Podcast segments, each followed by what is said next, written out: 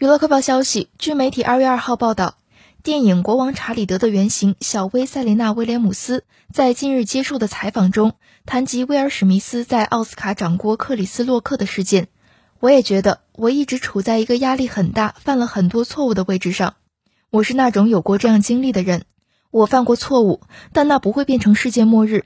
我们都是不完美的，我们都是人，让我们善待彼此吧。这一点经常被人们遗忘。